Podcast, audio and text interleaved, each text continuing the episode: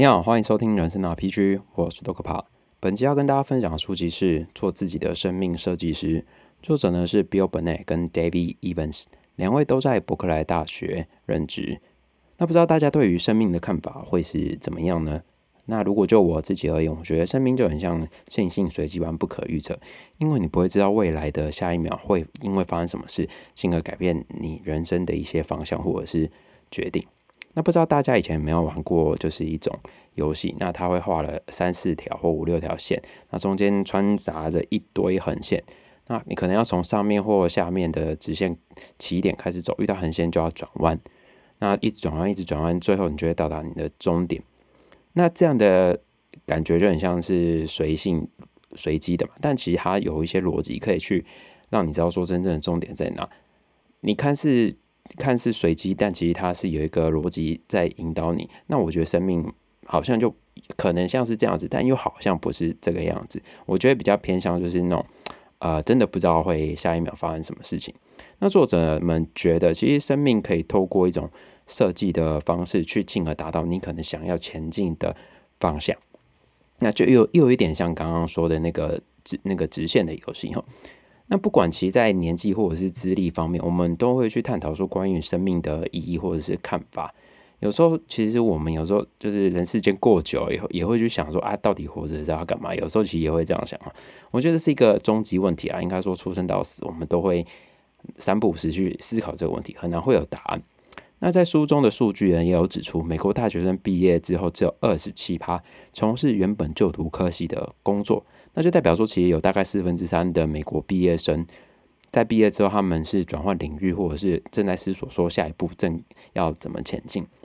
那到了一定的年纪，走过工作的一些历程之后，我们也会思考说，诶，目前这个工作会是真正我们适合的吗？又或者是说，我们要尝试转换新的领域？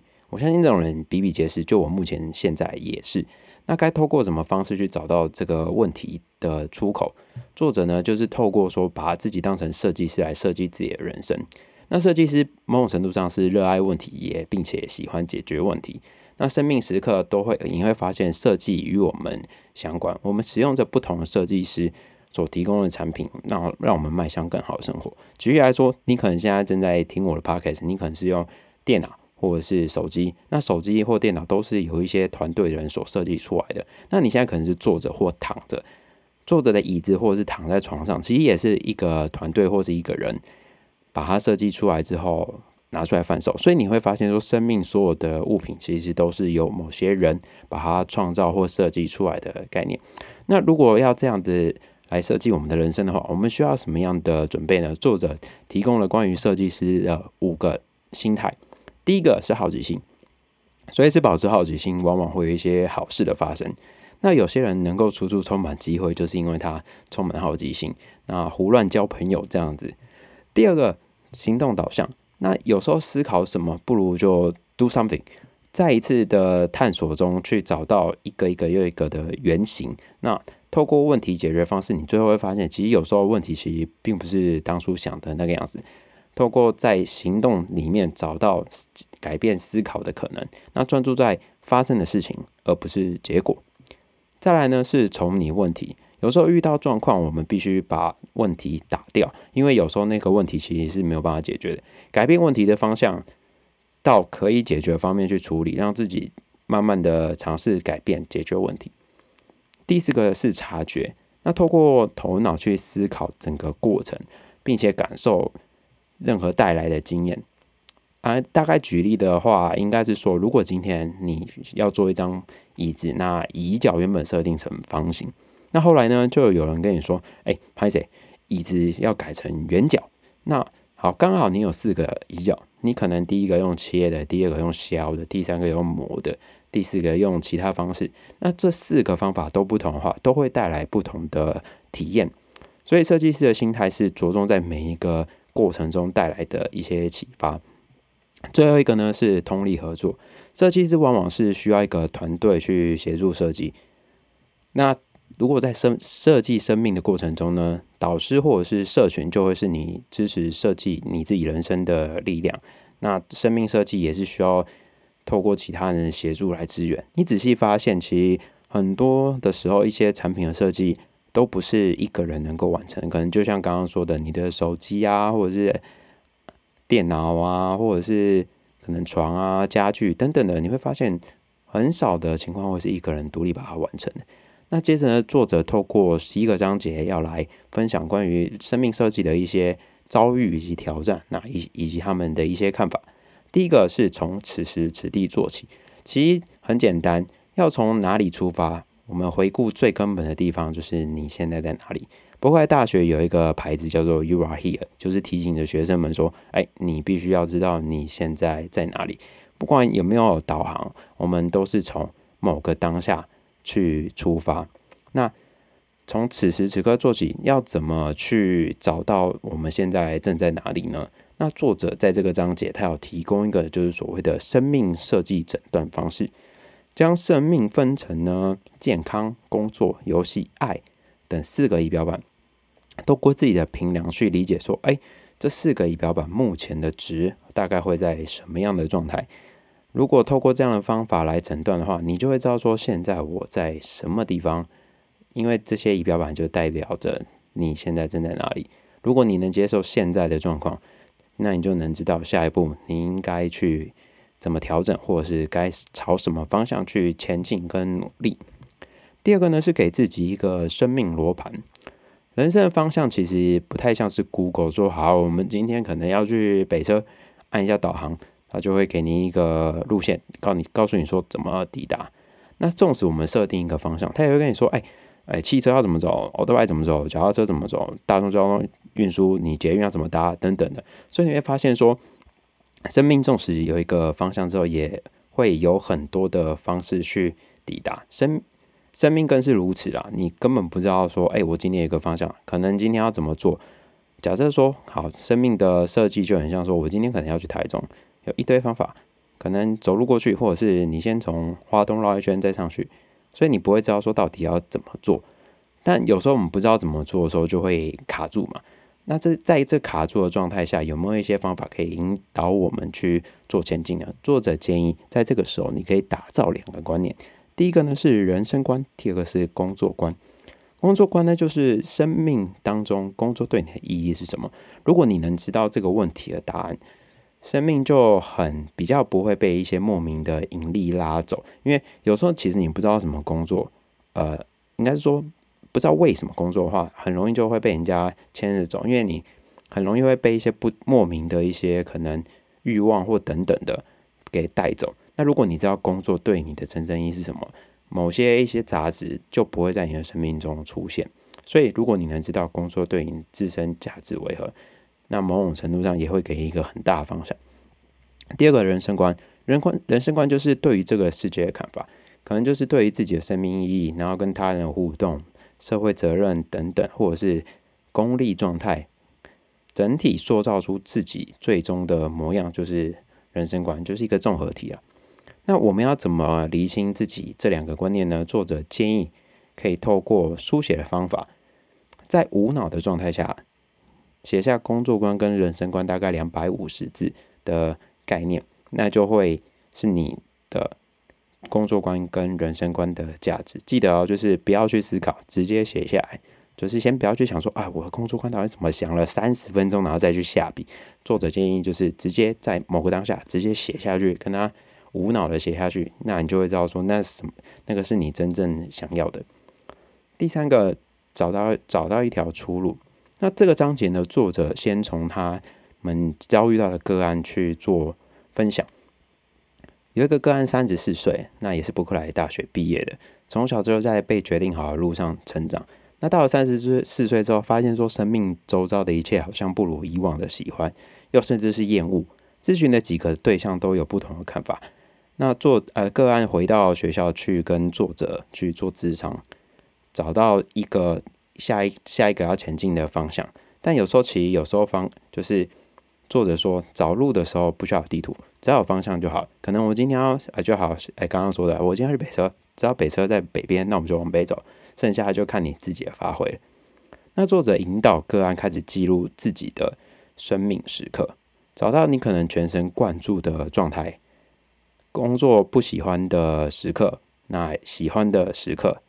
这都需要就是把它仔细记录下来，大概记录两个礼拜左右。接着呢，回去分析说哪些是你喜欢的，哪些是你不喜欢的。个案透过这样的方式发现说，其实他是因为接收到太多的行政事务，那忽略了他自己原本专精的领域之后，导致这样的结果。后来个案就重新回到自己专精领域，减少行政事务之后，生活就变得更加开心了。那刚刚提到一个全神贯注，在这里其实就是普通人很常说的心流。心流大概在这几年算是一个比较哎广为人知的名词。那在这里，作者说心流是成人游戏，透过这样的方式来找到喜欢自己的事物，那并且记录自己的心流时刻。那作者更建议哈，过往一些巅峰时刻，我们是可以拿出来说嘴，因为毕竟。过往那些让你值得回忆拿出来讲的那个，就是你心流状态的最佳证明。那第四个呢？卡第四个章节卡住了怎么办？刚刚设讲了这么多，我们有时候在设计的时候还是不会一帆风顺嘛，就是常常有一些意外或者是惊喜等着我们来就是体验。那遭遇到这样的状况的时候，我们到底要怎么处理？那作者说呢，卡住其实是创意的起点，稍加修正后，其实就能。带出新的可能或解决方法。那在卡住的时候，作者建议可以透过心智图去对抗现在卡住的一个状态。那作者也有提到，就是一个个案，有一个个案就是原本是在亚利桑那州担任租车公司的经理。那后来他发现，其实自己好像就是非常喜欢海洋，那也是喜欢跟别人互动，然后加上。他对于孩子未来想象是希望能够住在一个靠近海洋地方，因为毕竟大家知道亚利桑那州就是一个沙漠地带。那这些状态让他觉得他现在生活并不是过得很好。后来他透过心智图的启发，写出不同的就是关于一些卡住的状态的延伸，最后找到就是一些交集。后来他发现说，哎，刚好工作上的注册公司有一个。夏威夷州的经理职缺，那透过这样的方法，他找到自己其实对于海洋的喜爱，后来就是转职，哎，也不是转职，就是移调到就是夏威夷去持续完美自己的人生。所以有时候在卡住的时候，我们可以透过心智图去画出我们一些可能的想象，那透过一些不同分支，最后圈出可能的共同性，这样子我们就可以找到说下一站可能设计的蓝图会在什么样的。领域，第五个呢，自己的人生自己进化。那有时候我们在就是设计蓝图的时候，我们就会觉得说，哎，我们一定要找到一个真正就是能够就是人让人家觉得人生顺遂或者是光彩夺目的结果。那透过一个成功的蓝图去执行之后，我们就会找到这样的人生。但其实蓝图有时候其实就是在一个二选一当中选择，往往我们会不知道到底要怎么选。那在犹豫的时候，我们又会想说，哎，会不会另外一个会是更好的选择？那在这个过程中呢，作者说明，其实在这个设计人生的状态，如果你拥有多重人格，其实是很 OK 的，因为毕竟在很多时刻，我们都不知道自己到底该做哪一个决定。那与其这样，我全都要咯，小孩子在做选择，对吧？那在设计蓝图的时候，作者就建议，我们可以用三个奥德赛计划来去。先概略写出我们可能要前进的方向。那这三个奥德赛计划是什么呢？分别是在这未来五年内，第一个，你目前正在做的事情；第二个，万一事情生变，你预计要做事要做的事情。因为毕竟现在科技的快速更迭，我们真的不知道有哪些工作会被取代，哪些工作会开始出现。第三个呢，是如果钱跟面子都不要，都不是问题的话。你真正想做的事情是什么？那透过这三个奥德赛来去厘清自己的生命设计蓝图。那这三个奥德赛里面都需要有，就是关于四个仪表板：第一个是资源，第二个是喜欢程度，第三个是自信程度，第四个是一致性。第二个呢是替计划命名，让你的计划能够让在你的脑袋快速知道说，哎，一个概率的方式是什么。第三个是视觉直线时间轴。可能就是我们常说的短中长期计划，可能五呃半年内、一年内、三年内、五年内需要到达什么样的方向？最后一个呢是可能会遇到问题，因为毕竟我们在设计蓝图的时候，还是要去考虑到风险的控管。哎，可能会是这个状态，会是因为人际关系，或者是现实层面，或者是金钱，或者是家庭的因素，导致这个问题可能会发生。这个也是需要做记录。透过这三个奥德赛计划，让你知道说人生设计的蓝图大概会是什么方向。那作者建议，在这个奥德赛计划要让朋友知道，有时候他们透过别他们的角度来看你的奥德赛计划，或许会有一些更多的启发。因为毕竟我们一个人看，有时候会有自己的盲点存在。第六个呢是打造原型。那透过前面一连串一到五章的设设计流程。大致上，我们已经完成说，哎，关于生命设计我们要怎么做？那接下来就是要开始去 do something，真的是去做一些东西出来。那在这一点呢，作者说，其实打造就思考，这个是在伯克莱设计学院很常听到的词汇。那透过创造原型去来创立第一个可能性。那对于打造原型来讲，第一个原型其实通常不会是最终成品，但是它会是离成品往前一步的一个步骤。那也通常设计师不会有一个原型，就像说，其实说不定 iPhone iPhone 现在是三，有好几个版本，最终才被敲定成这个样子。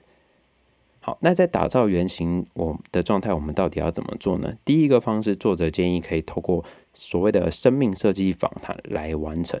简单来说，就是去咨商。可能你现在要前进方向的一些领域的人，简单来说，我们举例就是过往不是大家应该有听到，就是所谓的年轻人要创业开咖啡店这件事情。如果这样子的话，你可以去找到就是已经正在咖啡店工作，或者是他已经独立完成就是自己开咖啡店的人，如果你有认识的话，可能去访谈他们说，哎，可能在这。关卡当中可能会遭遇到什么样的困境，或者是难题，或者是欢乐等等的，请他们全盘的告诉你这些状态，而且也可以理解他们说为什么他们可以在这个领域努力这么久，而且不厌倦。因为毕竟，如果我们可能设计蓝图是一个全新的方向的时候，我们想象跟我们实际上做的可能会不太一样。再来呢，如果生命设计访谈还不够的话，可以用更深入的方式，更深入的方法就是直接去体验原型。就像刚刚说的，可能是咖啡。如果是你要开一间咖啡厅，先去试看看，要你一天八小时都在那边煮咖啡，然后打奶泡。如果可以接受的话，那或许就会是一个你设计好的不错方向。那可能直接体验下去，你会发现说，可能有一些难题是你可能会所遇到的。因为毕竟，如果真的自己要开店当老板的话，可能金流控管啊、物品管理或者是食材的管理，这等等都要自己 handle。会不会有一些事情其实根本是自己所讨厌的，这我们都不知道嘛？所以直接聊了可以，哎，聊了这样直接去 do something，你就会知道说自己想的跟自己想做的是不是有一些落差存在。如果有落差，可以试着去改变你现在的一些原型，那最后慢慢调整成自己真的要的样子。那第七个章节呢，作者有讲到就是关于工作的一些事情。那回顾人生设计。其实某种程度上，我们在设计人生的时候，工作就会运用我们生命相当多的时间。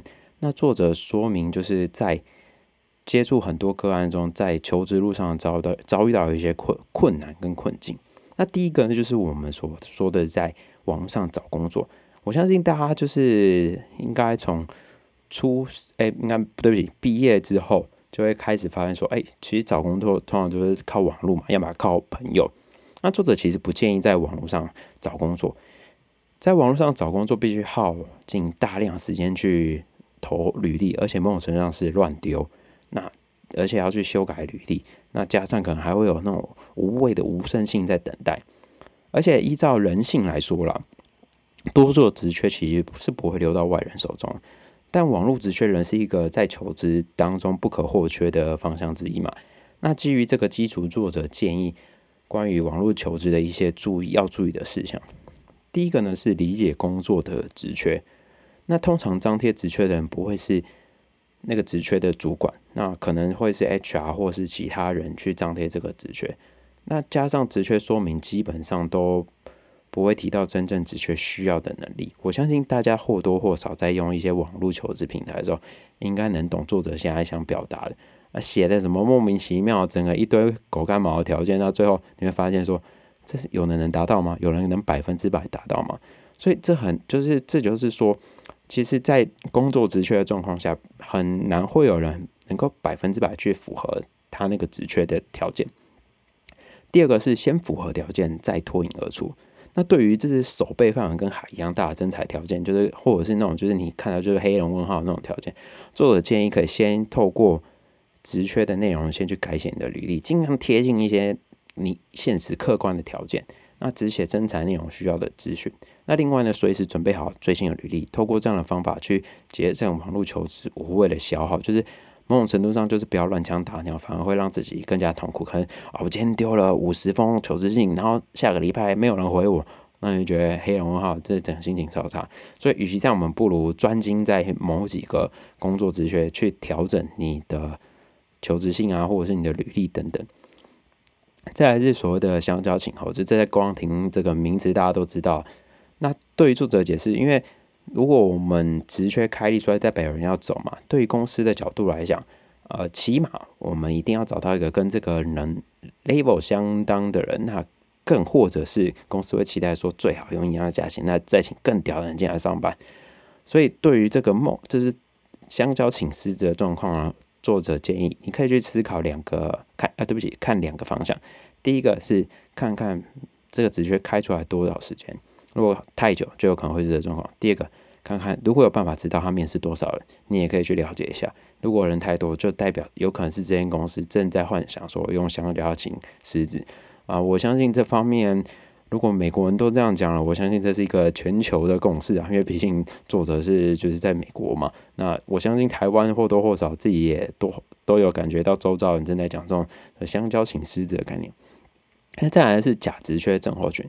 这个概念呢，就是可能有些公司必须因为特殊规定，可能要在网络上就是走过一个流程，可能要找三四个人进来面试，但其实他已经知道说谁是他要就是候选人啊，就是谁已经可以找到成为这个工作的人这样子。那有时候我们很难会知道说到底这个样子要怎么办，所以。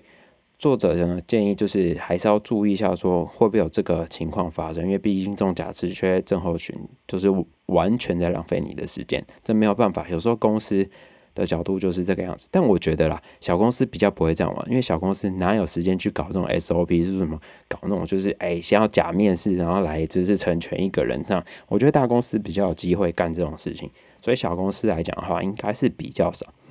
那再来呢是酷炫公司跟未养性。所谓的酷炫公司呢，就是我们刚才现在想的，它 Google、脸书、苹果、特斯拉等等的，那就是大家想象的梦幻公司。那梦幻公司呢，因为求职者很多，那对于公司啊，这个公司来说，不太会在意说这种职缺问题，因为有人离开就代表有人要进来嘛。而公司也不太会就是担心招募进来的不合条件，因为他的资料库很多的人。但是因为在劳权高涨的年代下，其实美国这方面是没有办法随便解雇员工的，所以顾炫公司为了要自保，反而会设下一些很魔鬼的条件。那你就会发现说，哎，有些人就是其实他能力已经很强，但是他就是走不进他想要进去的那些公司。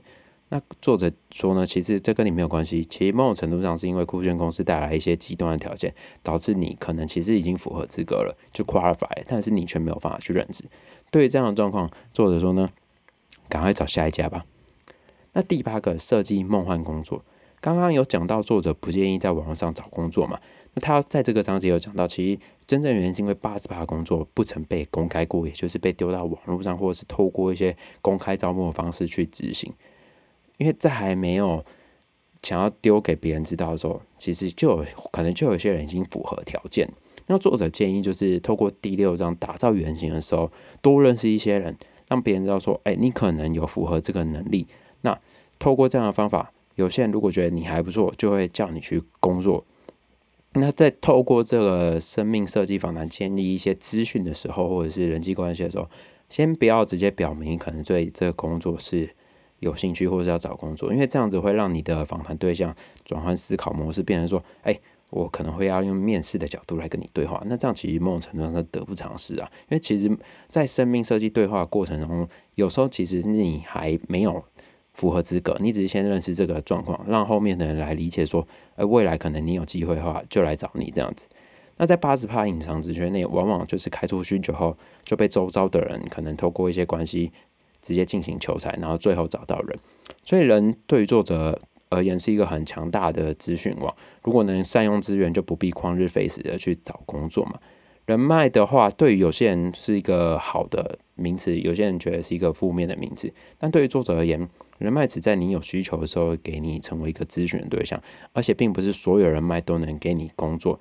所以保持一些好奇心啊，或者是透过一些关系来建立一些有趣的人际关系，在未来可能会就会帮助到自己。第九个呢是选择幸福，在生命设计的过程中，幸福呢就是选择幸福。那一开始看到这句话，我还是觉得，哎，你怎么有点绕口？但你会发现说，其实我们前面走过那么多流程，其实最终的目的都是要让自己 happy 开心嘛。那我们又该怎么选择幸福呢？作者在这方面有提供四个步骤。第一个，创收集跟创造，透过前面的一些资源来建立关于人生观啊、工作观、心智图、奥德赛计划、原型的对话跟体验，来找到你可能过对于幸福的素材。第二个，筛选你的素材。那在选择时刻，我们往往都会想说，哎，要怎么去做选择？作者建议您把整个选项筛选到剩下五个或六个，就是已经到不能删的状态。在这个方面，作者有提到一个商业商业案例。他在面就是有人在面包店摆了六种跟二十四种果酱，他后来发现说，只摆六种果酱的选择状况下，十三趴的人会付钱购买这个果酱。但是你把这个选项摆到二十四种的话，只剩下三趴人会购买。那我们会觉得说，哎，是不是选择越多，应该会让这个商机更好？其实不是，因为选择越多，反而会让人的思考变空白。说啊，到底是不是听得姐？那到最后啊，不爱不爱啊，来照来照。所以选择太多，反而会就是变成无法选择。从商业案例返回到生命设计，一样会有这样的状况。所以试着把选项删除到五个或六个，那最后再去做选择。那第三个就是我们到底要怎么去选择？作者说，透过大脑来协助我们处理。大脑基底核的。最佳决策的模式会是透过依依靠跟直觉去做沟通，所以我相信大家就是这个选项你上到剩五六个的时候，你一定会一个本能反应说有一个是你的 top choice，那再来是 second，再来是第三个选项，透过这样的直觉去感受说哪一个是你真正要的样子。第四个呢是放手前进。为什么会放手前进？主要原因是因为，因为现在资讯科技算是蛮发达的嘛，我们可能会知道别人可能正在做我们另外想要做的事情，那会有一些结果跟案例出来，进而让大家知道。因为以前可能很资讯不发达的时候，你可能就知道埋头苦干，可是因为现在资讯真的太发达，反而会知反而会知道说，哎，他做了另外我想做那件事情，那好像做的还不错，你就会犹豫说，哎，干完蛋，我是不是想要再跳？可是作者建议这样是不要。当你做了你最后的选择的话，除非是一些很特殊的状况，不然就是把它做完，就不要去幻想那些其他选项的可能性，把自己拉回到现在的状况，然后不要去做一些白日梦。第四个呢是对于失败免疫。而作者讲到一个很有趣的问题哦，那如果有个疫苗打下去，我们不会再失败，你会打吗？我相信通常的人都会打，可是现实状况是。不管怎样，我们基本上都会遇到一些失败，到这带来的一些挫折。但对于失败免疫，主要的目的是要让你对于那些失败的负面情绪把它拉开。失败其实某种程度上不是一件丢脸的事情，但我相信对很多人可能是一件丢脸或者是觉得很羞辱的事情。但我对对我之前好像就还好。所以如果能够在失败中汲取经验，失败某种程度上是一个成功的一个因素。透过前面几个章节累积，我们已经可以减少我们对于失败的可能了嘛？但往往有时候失败就是会用莫名其妙的方式来找你。所以作者建议我们面对失败这个状况呢，首先先去记录自己的失败，接着去分类自己的失败，最后透过这个失败找出心得来解析得到的收获。那这样的修正，让我们的原型可能更能够贴近我们最终的设计。那作者另外也有告诉我们，在面对现实情况的时候，一样要把它记录下来。有时候就真的是不得不，因为就是钱不够，那导致这失败，你也要把它写下来，不要去把它忽略掉，或是用一些其他方法把它解释掉，我就是直接面对你现在失败遭遇到的状况。最后一个十一章建立团队。那其实刚刚开头讲到，生命设计跟一般的设计有点像，就是因为它不会是一个单打独斗的事情，需要他人协助来帮助我们一起迈向整个设计的状况。那在这个建立团队的过程中呢，作者建议有几个人要出现。第一个是支持者，支持者就是任何形形色色能够给你帮助的，就很像生生命设计访谈，你可能咨询一个对象，想要了解那个产业的状况，这就是所谓的支持者。第二个是参与者，参与者对于作者而言，就是你的同事，正在陪你一起工作的人。第三个是亲友团，亲友团概念就是你的周遭好友。让他们知道你正在做什么，让他们给予你一些支持或帮忙。或许可能不想自己讲的太清楚，但是一定要让他们知道说啊，可能你今天的大目标是什么，他们就会他们就会给你一些资源。这个时候就要拿出我一个美国朋友，他住在圣地亚哥，正在就是过爽快人生的一个朋友。他在我们周遭生活、生命周遭有一些朋友，他知道一些他未来一些想法或启发的时候，他就会开始去帮大家找资讯，然后找一些干，你就会觉得哇，干你到底是哪找找到这些资源跟资料？那这些人，这个人就会是你那种亲友团一个很强大的助力。希望大家都会有就是这种人在你生活周遭出现，因为他们会给你一个很大的帮忙。那最后一个是小组，小组呢就是要检视你生命设计的一群人。固定来检视你的生命设计有没有一些阻碍或发展啊？那作者建议三到五个人会是理想状态，因为人太少没有办法沟通，人太多啊有一堆毛鸟干意见等等的，进而去引可能会引导你到错误的方向。所以如果这些人都能凑齐的话，那如果可以的话，再发展到社群状态，对生命的设计会有更大的帮助，也能提升生命设计的品质跟成果。好，那以上就是这本书要跟大家讲的关于生命设计的一个概念。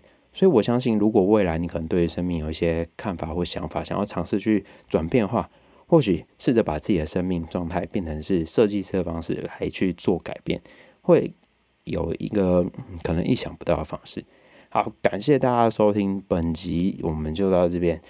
那今年预计的书已经刚好剩下最后一本了，每一万应该是十二月初会再录一集，就是最后一集来跟大家分享今年最最后看的一本书。